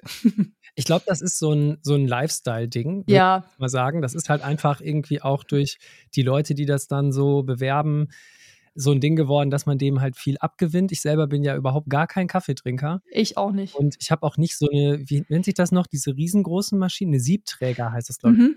Das ist dann ja, also ich finde das irgendwie cool, wenn sich Leute dann da so richtig freuen oder das so ganz professionell malen und so und sich das dann mit Genuss machen. Aber ähm, weil ich mir dachte, dass das kommt, ich mir auch mal eine Studie dazu rausgesucht. Sehr gut. Immer her mit den Studien zum Kaffee. Äh, es gibt tatsächlich eine Studie, weil das jetzt so ein, so ein äh, heißes Thema ist, sage ich auch direkt, von wem die ist, dann könnt ihr das auch selber nachlesen. Die ist von Jorge, oh, das ist ein spanischer Name, da kann ich mich nur blamieren. Jorge. Gutierrez Helle, mhm. Helen oder so, auf jeden Fall in Nutrients äh, publiziert, 2021. Und die haben folgendes gemacht: Die hatten insgesamt zwölf Leute. Das ist eine Doppelblindstudie, vielleicht für die Leute, die sich mit Studien nicht so auskennen. Also eine Blindstudie bedeutet, dass die Leute, die jetzt irgendwas bekommen, nicht wissen, was das ist. Also das heißt, die wissen dann nicht, habe ich das Medikament bekommen oder habe ich ein Placebo bekommen. Das heißt, die kriegen auch was das hat keine Wirkung. Das ist dann nur Zucker oder Zellulose oder irgendwas, was keine Wirkung hat. Und Doppelblindstudien sind quasi doppelt so gut, ähm, weil dann auch die Leute, die das verabreichen, nicht wissen, was es ist. Also es könnte ja sein, dass wenn ich jetzt der Experimentalleiter bin und ich gebe denen das jetzt und ich so, ja, lass es dir mal gut schmecken oder so und gebe denen irgendwie gewollt oder ungewollt irgendwie einen Tipp, dass das vielleicht einen Benefit hat. Und das war jetzt eine Doppelblindstudie. Also beide wussten nicht, was es da gibt und es gab drei Bedingungen. Es gab einmal die, die Gruppe, die äh, Koffein bekommen hat. Das heißt, die haben dann Koffein bekommen, drei Milligramm pro Kilogramm. Das ist jetzt nicht so wenig. Also kann man sich jetzt mal ausrechnen. Also das ist schon äh, eine Menge, von der man ausgeht, dass das ergogene Effekte hat. Dann gab es eine Placebo-Gruppe, die hat äh, dann Zellulose bekommen als Placebo-Präparat, so eine Kapsel. Und dann gab es eine Gruppe, die fand ich am spannendsten. Denen wurde gesagt, das ist jetzt Koffein, aber es war quasi kein Koffein. Also die hatten quasi auch das Placebo, aber denen wurde gesagt, es ist Kaffee. So, und jetzt hat man sich angeguckt, wie sieht der Fettstoffwechsel aus? Und den kann man ja bedingt jetzt selber so beeinflussen. Und es war tatsächlich so, in der Koffeinbedingung war der Fettstoffwechsel bei 0,44. In der Placebo Gruppe war es bei 0,32. Ne, also sehen wir schon, mit Koffein war der Fettstoffwechsel etwas höher als in der Placebo-Gruppe. Aber in der informierten Gruppe, also die, die das äh, nicht bekommen hat, aber dachte, sie hätte es, war es 0,41. Und es gab halt keinen Unterschied zu dem Koffein selber. Und da haben die jetzt eben draus geschlossen, die Leute, dass die Erwartung, dass das jetzt quasi meinen Fettstoffwechsel verbessern kann, den Fettstoffwechsel erhöht hat. Von daher könnt ihr gerne den, den Placebo-Effekt da nutzen, aber es war jetzt ja nur ein bisschen höher, aber nicht statistisch signifikant bei der tatsächlichen Koffeingruppe. Also von daher ist, ist es nicht so entscheidend. Mhm. Spannend, weil solche Tests gibt es ja auch öfter mal so zum Thema Alkohol. Da kriegen dann Leute irgendwelche Pralinen, die ähm, Alkohol drin haben und andere, die kein Alkohol drin haben. Und das weiß aber, also sie wissen es auch nicht und dann denken die, die die Pralinen haben, wo kein Alkohol drin ist, dass sie irgendwie voll angetrunken sind, nachdem sie eine Packung gegessen haben. Das ist ja wirklich dann so Placebo-Effekt. Aber spannend. Aber vielleicht kann ja dann der nächste Ironman, äh, Triathlon, Superstar einfach Tee rausbringen. Weil ich habe nämlich gesehen, du hast auch Tee getrunken. Ich habe deine dein Glas schon gesehen mit Pfefferminztee, glaube ich. Mhm. Äh, es ist tatsächlich, äh, ich bin eher, Grüne? eher ich trinke immer nur Tee, den man in, einer, in einem Teegeschäft eigentlich nicht als Tee bezeichnen darf. Äh, das ist jetzt gerade Ingwer. Ah ja, Weil spannend. Okay, es sah aus wie, wie Pfefferminz anhand von diesem grünen Etikett. So bei mir, ja.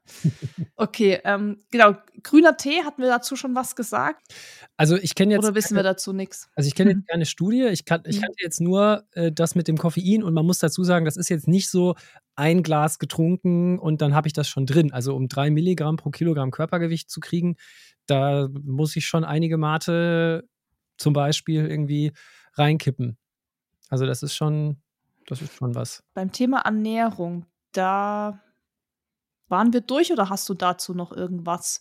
Ja, also ich könnte jetzt noch andere Supplements nennen, aber es würde irgendwie nicht so richtig was bringen, weil ich dann auch denke, naja, also es wird mit Sicherheit viel gemacht, um das jetzt zu boosten, aber ich würde, glaube ich, eher im Podcast so die Message lassen, dass es auf diese ganzen Supplements nicht ankommt, dass das Gesamttraining ist, dass man da dem nicht zu viel Wichtigkeit jetzt einräumen sollte. Und ja, alles andere ist von der Evidenz her auch noch nicht so stark belegt, dass man das jetzt empfehlen würde. Mir fällt gerade beim Thema Ernährung noch ein, Bitterschokolade wird, glaube ich, auch oft in dem Zusammenhang genannt. Das ist den Fettabbau oder die Fettoxidation jetzt ah, verändert? Na, wahrscheinlich dann in dem Fall meinen Sie wahrscheinlich Fettabbau. Wobei, ich weiß nicht, ich meine, ich hätte mal gehört, dass es so eine Studie gab, wo mal Leute aus dem öffentlich-rechtlichen versucht haben zu gucken, ob man solche Journals übers Ohr hauen kann und hatten dann einfach so einen Fake-Artikel geschrieben mit Fake-Daten, wo es darum ging, dass Schokolade irgendwie zum Abnehmen hilft. Und dann wurde das irgendwie in so einem sehr schlechten Journal, wo es halt keine richtigen Gutachterprozesse gab, irgendwie angenommen. Und dann haben das halt ganz viele andere Medien aufgenommen und hinterher hat man das so ähnlich wie bei Böhmermann so äh, aufgedeckt, haha, das war eigentlich gar nicht so.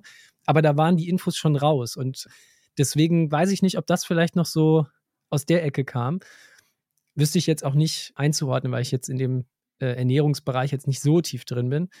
Aber ich würde auch die Effekte als, dadurch, dass wir ja sehen, es gibt neun andere Einflussfaktoren, die mit Sicherheit alle auch einen Einfluss haben.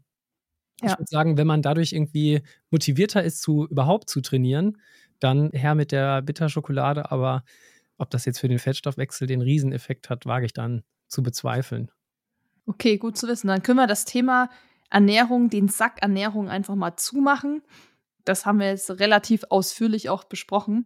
Ich habe noch zwei abschließende Fragen. Und zwar einfach nochmal allgemein zusammengefasst beim Thema Fettstoffwechsel, Optimierung, Training. Nochmal von dir zusammengefasst. Welche Fehler sollten wir da als Läufer vermeiden? Okay, also ich würde sagen, Fehler Nummer eins, den man vermeiden sollte, ist dem Thema zu viel Raum quasi zu geben und erstmal nicht alles auf den Fettstoffwechsel ausrichten. Das wäre mein Punkt eins.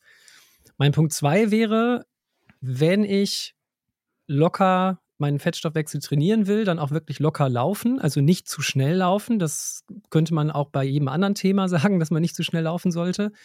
Aber das wäre der Punkt zwei. Punkt drei wäre nicht zu oft nüchtern Training. Also nicht zu viel jetzt darauf ausrichten, das vielleicht ein, zweimal die Woche und bedarfsgerecht mal machen.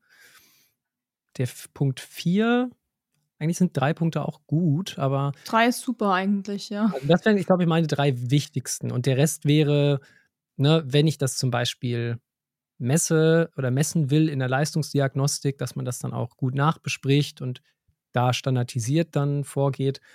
Aber das wären so meine drei Tipps eigentlich. Perfekt.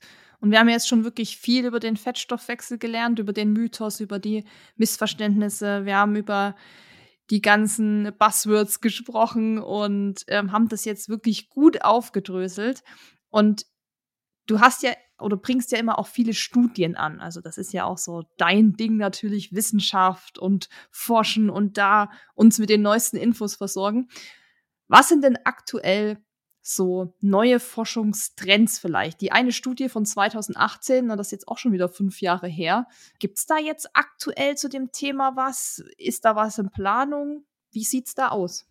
Ja, also was vor kurzem rauskam, bevor ich jetzt zu dem komme, was jetzt noch ansteht auf dem Zettel, ist, äh, ist tatsächlich so dieser genetische Part. Der wurde jetzt letztes Jahr ähm, in der Studie mal rausgearbeitet und dann guckt man sich jetzt halt an, auf welchem Chromosom, welche Allele, welche Gene da jetzt quasi mit zusammenhängen.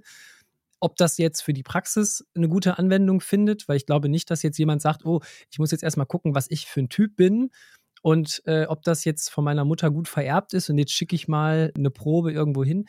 Ich glaube, das ist jetzt noch nicht so in der Praxis die Notwendigkeit da. Aber was auf jeden Fall, glaube ich, notwendig sein wird zukünftig, ist halt mehr Standardisierung in die Studien zu bringen. Also das hat man schon gesehen, weil wenn du einmal Studien hast auf dem Rad und andere auf dem, im Laufband und andere mit trainierten Männern und dann mit untrainierten Frauen und dann kommen halt ganz viele Störvariablen sozusagen mit rein. Und da ist, glaube ich, Standardisierung wichtig und dass man das auch zum Beispiel, dass die Auswertung standardisierter ist. Also dass man, da geht die Wissenschaft, sage ich mal, immer mehr hin, dass wir immer gläserner werden, immer transparenter. Und das wird man zum Beispiel dadurch, dass man offenlegt, passt auf Leute, das sind unsere Rohdaten. Hiermit haben wir die ausgewertet, also tatsächlich auch so ein Code, wie das Ganze ausgewertet wurde. Das heißt, wenn wir einen Fehler gemacht haben, hat jeder die Möglichkeit, das quasi nachzuprüfen, der sich so ein bisschen mit Coding irgendwie auskennt. Also das ist auf jeden Fall, sage ich mal, ein wichtiger Punkt. Dann hatte ich gerade schon gesagt, Untersuchungen an trainierten oder sogar Elite-Leuten sind auf jeden Fall noch deutlich in der Minderheit. Ist natürlich auch immer super schwer, da standardisierte Bedingungen hinzukriegen, ne? weil Leute auf so einem Top-Niveau haben ja auch nicht immer Zeit. Deswegen wäre es auf jeden Fall da gut, vielleicht in der Ultramarathon-Community, die ja jetzt auch einen großen Teil wahrscheinlich so der Hörerinnenschaft ausmacht, dass man da auch sagt, wenn jetzt Leute vielleicht mal anrufen, dann einfach mal nicht auflegen, sondern vielleicht dann irgendwie bei Studien mitmachen. Speziell natürlich im Bereich Frauen, das ist aber ein Grundsatzthema. Also Susi, ne, ähm, müssten wir eigentlich dich mal das Angebot steht immer noch vom letzten Mal. Wenn ihr jemand ja. braucht für eine Studie, ich meine, aktuell bin ich so ein bisschen in meiner Pause, also nicht Pause, Saisonpause eher, so Off-Season. Aber das ist ja bald wieder ein Thema. Training, Ultraläufe, das Angebot steht. Da kriegen wir bestimmt mal was hin. Es wäre natürlich spannend, gerade jetzt äh, im Frauenbereich, ne, Backyard Ultra, äh, Last äh, Woman Standing oder Running, wäre natürlich eigentlich auch eine schöne, auch ein schöner Einzelfall, den man sich mal angucken könnte. Also das, das ist auf jeden Fall ein Punkt. Dann wäre noch zu klären, ob dieser, sag ich mal, Glykogenspareffekt, den man annimmt, ob der wirklich gut validiert werden kann, also ob das wirklich sich ähm, äh, darstellt, weil das die Möglichkeit bieten würde, auch so diese Modelle, wie sich Ausdauerleistungsfähigkeit darstellt, die wir auch beim letzten Mal ja besprochen haben, dass die vielleicht ergänzt werden. Also dass man sagt, ne, dass Fettstoffwechsel als eine zusätzliche Variable damit reinkommt also so unter dem Stichwort Durability, ne, habe ich, wenn ich einen guten Fettstoffwechsel habe, kann ich dann auch also mehrere Stunden Belastung besser verkraften. Aus der anekdotischen Überlieferung, sage ich mal, würden wir sagen, ja. Aber ob das jetzt wirklich auch nachweisbar ist, ist die nächste Frage. Ja, dann gibt es noch so eine Sache, die ich so in meinem bekannten Freundeskreis immer wieder diskutiere. Und zwar haben wir festgestellt, also ein Kollege von mir, Daniel Appelhans heißt er übrigens, der hat, äh, als er seine Masterarbeit gemacht hat, auch viel Zeit im Training auch mal mit Spiro verbracht und hat dann festgestellt, so aus dem, ja, eigentlich als Zufall sozusagen, dass wenn er Hit gemacht hat, also sehr hohe Intervalle, dass danach dann die Fettoxidation deutlich höher war. Also sogar noch höher als in so einem standardisierten Test. Und da ist jetzt noch die Frage, ist das so ein messbedingtes Ding, also dass das irgendwie gar nicht innerhalb des Stoffwechsels so ist, sondern einfach durch die Messbedingungen der Spiro bedingt ist? Oder ist das vielleicht ein besonders günstiger Reiz, dass man eben ein Hit-Training macht und dann nochmal eine Stunde locker ausfährt danach? Müsste man sich mal genauer anschauen. Und ich glaube, so der letzte Punkt, und das ist jetzt aber wirklich nitty-gritty, scientific, nerdy Details, wäre halt so zu gucken, es gibt ja für Training immer bestimmte Reize, die bestimmte Signalwege auf der Zellebene antriggern. Da gibt es halt welche für intensives Training und für hochvolumiges Training. Und da wäre halt so die Frage, wo genau jetzt diese Fettoxidation mit drin ist. Also wir wissen auf jeden Fall schon, welche Reize generell dazu beitragen, dass die Kraftwerke der Zelle, die Mitochondrien, wachsen, in welcher Form. Und da spielt ja auch hinterher die Fettoxidation eine Rolle. Aber welche jetzt spezifisch dafür sind, das wird wahrscheinlich auch bald noch untersucht. Also da ist noch einiges zu tun, würde ich sagen. Ja, Gott sei Dank. Es wird auf jeden Fall in der Wissenschaft wird nie langweilig, weil du machst nee. eine Studie, beantwortest ein, zwei Fragen und hast mindestens ein, zwei Fragen, die sich daraus wieder ergeben. Und so bleibt der mhm. Ball immer im Spiel. Ja, ich finde auch immer, wenn du das so erklärst und so diese Studien auch anbringst, dass man immer merkt, dass es eben gar nicht so diese eine Antwort gibt, die man sich jetzt vielleicht gerade erhofft. Eben so dieses Thema, was ist ein guter Wert? Dass man da eben nicht sagen kann, diese Zahl und dann äh, kann man sich daran irgendwie vergleichen. Und ich finde das auch immer so schön, dass man das nochmal so aufzeigen kann, auch aus wissenschaftlicher Sicht, weil dann vielleicht auch jeder versteht, es ist alles so super individuell, es ist alles abhängig von so vielen Faktoren. Und es hat ja nicht nur was mit Fettstoffwechsel zu tun, sondern allgemein auch mit Leistung, die man erbringt. Die Voraussetzungen, die jeder mitbringt, sind anders, die Rahmenbedingungen sind anders. Und das ist ja bei eigentlich fast jedem Thema, was wir hier auch im Podcast besprechen, wirklich immer so, dass es nie so diese eine Antwort gibt, weil es einfach immer zu viele andere Faktoren gibt, die das beeinflussen. Und ich finde das immer schön, das aufzuzeigen, weil im Endeffekt ist es ja auch immer so, man vergleicht sich, man guckt, was macht der andere, oh, warum ist der jetzt so viel besser, warum tritt der jetzt viel mehr Watt oder rennt eine schnellere Pace. Das sind ja alles Sachen, die Menschen auch viel beeinflussen, was dazu führt, dass man weniger Selbstbewusstsein hat, dass man unsicher wird und so weiter.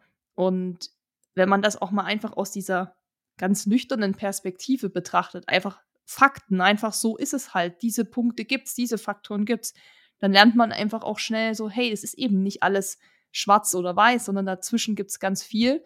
Und das finde ich immer das Schöne an den Podcasts, dass, dass egal bei welchem Thema immer wieder aufgezeigt wird, dass es eben nicht diese eine Antwort gibt, die sich viele, ich weiß, immer erhoffen, zu wissen, zu also die fragen dann, soll ich nüchtern Training machen? Und dann wollen die halt, dass du sagst, ja oder nein. So. Aber das hat man ja auch wieder heute im Gespräch gesehen, dass es da einfach zu viele ja, Faktoren gibt, die das beeinflussen und man das eben immer einfach in der Situation auch ja, betrachten muss und entscheiden muss. Und das mhm. finde ich immer cool. Und das hat man heute auch wieder gesehen beim Thema Fettstoffwechsel. Ich hoffe vor allem, dass wir ganz viele Missverständnisse aufklären konnten. Ihr wisst jetzt auch, wie ihr das einzuordnen habt, wenn ihr das nächste Mal wieder irgendwie auf einer Gala lest, ähm, neuer Fettburner auf dem Markt oder keine Ahnung. Wisst ihr auf jeden Fall jetzt, wie ihr das einordnen könnt. Und das ist doch auch schon mal was. Sehr schön, ja. Und ich, also wunderschön zusammengefasst. Also kann ich eigentlich nichts hinzufügen, außer dass ich gerade jetzt so in dem Bereich, wo wir uns jetzt ja bewegen, so wie kann ich besser werden? Also Gesundheit spielt natürlich auch eine Rolle, aber ne, wie kann ich mir jetzt mich so ein bisschen challengen in dem Bereich, wo ich mich bewege? Und es wäre ja sehr schade, wenn nur, sage ich mal, eine Zeit oder nur eine VO2 Max da jetzt mit reingehen würde. Und ich könnte sofort alles berechnen. Das wäre ja einmal super langweilig. Und so ist es halt so, ne, die eine Person hat aus Trainingsgründen oder genetischen Gründen hier ein Vorteil, die nächste da. Dadurch werden Wettkämpfe spannender. Jeder hat so andere Stärken, Schwächen. Dem einen fällt das eine Training super leicht, dem anderen oder der anderen das andere Training. Und das finde ich macht es halt so aus. Und das äh, ist aber sehr, sehr schwierig, weil die Wissenschaft ist ja oft so, was funktioniert im Mittel für diese Gruppe. Und wenn die schon super unterschiedlich ist, dann kommt vielleicht auch raus, es hilft gar nicht, aber die eigentliche Message wäre, bei der einen Person funktioniert es mega gut und bei der anderen gar nicht. Deswegen, wenn ich noch einen Punkt ergänzen kann, ist es auch, dass die Wissenschaft, glaube ich, mehr, also hin zu individuellen Betrachtungen geht und weniger das, was wir jetzt seit Jahrzehnten machen, Mittelwertsstatistik.